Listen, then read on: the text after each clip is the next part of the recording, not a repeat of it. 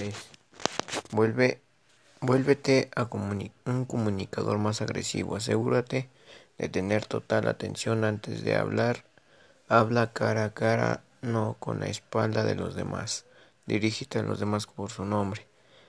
Sé honesto con la persona que confrontas, pero recuerda escuchar su punto de vista también. Las conductas agresivas son conductas intencionadas que pueden causar daño ya sea físico o, psicológico.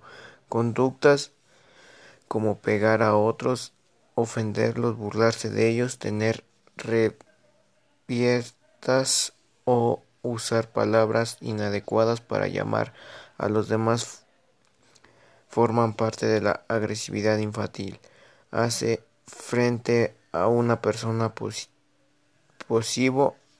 agresiva.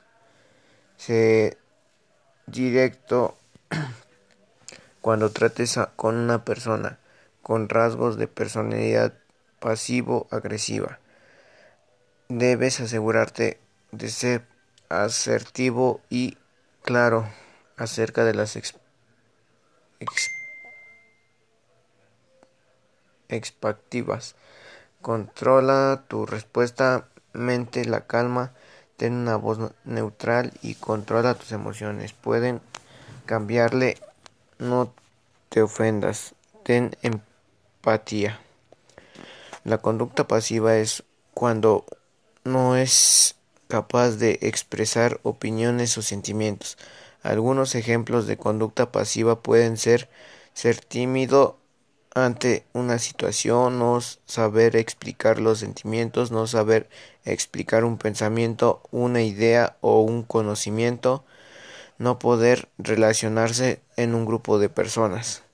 Tipo de comunicación asertiva. Comunicación asertiva basada en la expresión de sentimientos, basada de expresar el respeto para los otros, basada en implementar una, una escucha activa, basada en el control de, los, de las propias emociones, basada en contacto visual, basada en mantener control sobre nuestro tono de voz, basado en ser ciudadanos con la postura corporal.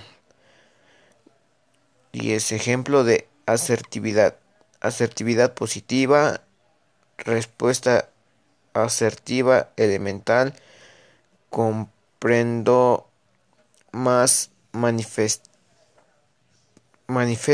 de la propia necesidad.